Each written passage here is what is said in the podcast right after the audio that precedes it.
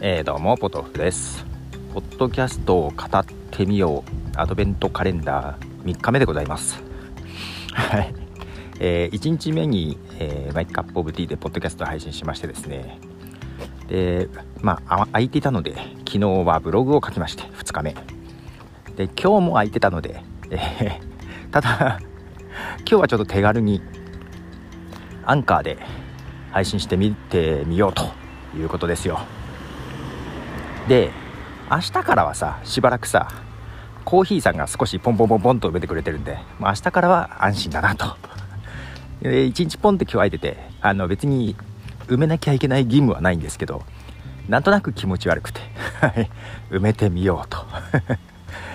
えー、ポッドキャストブログそしてアンカーで配信と。まあちょっといろんな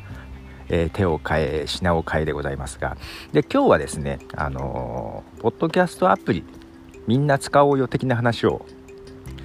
皆さん何で聞いてるんでしょうねポッドキャスト。一番多いのはアップルのポッドキャストアプリですね、まあ、ただ古くからやってる人ほど、まあ、使いにくさも分かっていると思います、まあ、結構使い勝手も変わってはきてるんだけどね。そんなにむちゃくちゃ使いやすいアプリじゃないとは思うんですが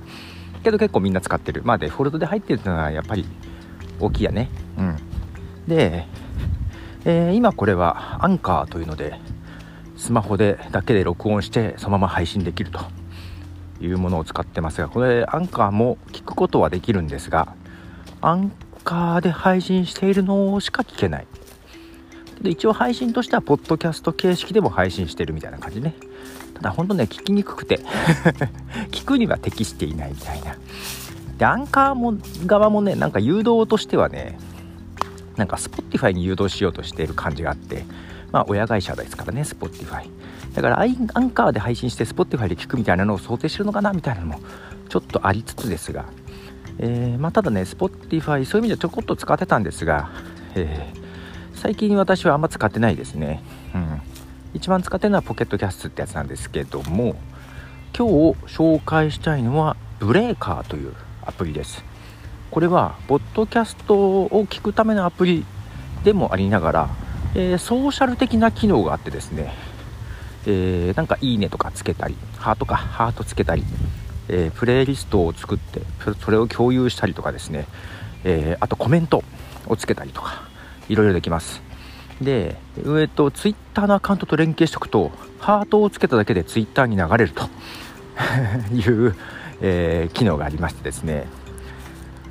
えー、ぜひ皆さん、ポッドキャストをやってる人とかさ、ブレーカー使って、聞いたらとりあえずハートを押すというのを皆さんで、えー、やってみませんかと。そうするとちょっと面白くなるんじゃないかなと。まあまあアプリ自体はもう英語ですけどね。ただあの自分の使ってる言語だから日本語のポッドキャストでピックアップとか出てくるんですよ。多分ハートが多くついたりとかリスナーが多いやつが出てくるのかなと思って。ただまだ今全然利用者がいないのであのそんなに出てこないんですけども。でこのブレーカーも結構前から私はなんとなく iOS で使ってましたがえーと、とちょっと前にですねようやく Android 版も出まして iOS 版 Android 版が出ましてですねまあだからようやくあの皆さんに紹介しやすい感じになってきております。ブレーカーというアプリ、えー、ぜひ、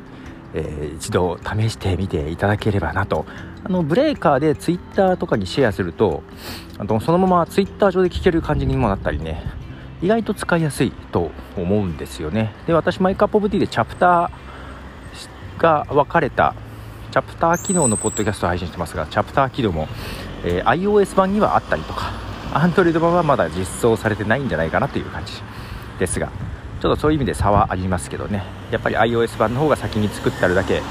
使いやすくなっておりますがもちろんあの同じアカウントであれば iOS であろうと、えー、Android であろうと共有ができると聞いてるね。登録してるポッドキャストはい。えー、という軽いネタを配信してアドベントカレンダー3日目を終わりたいと思います。これまだちょっと時間あるんでもうちょっと様子見て誰かが入ったらちょっとこれは公開するのをやめようと思ってますが、えー、11時過ぎて誰も配信してなかったら配信しようと思います。ってことでした。じゃあね。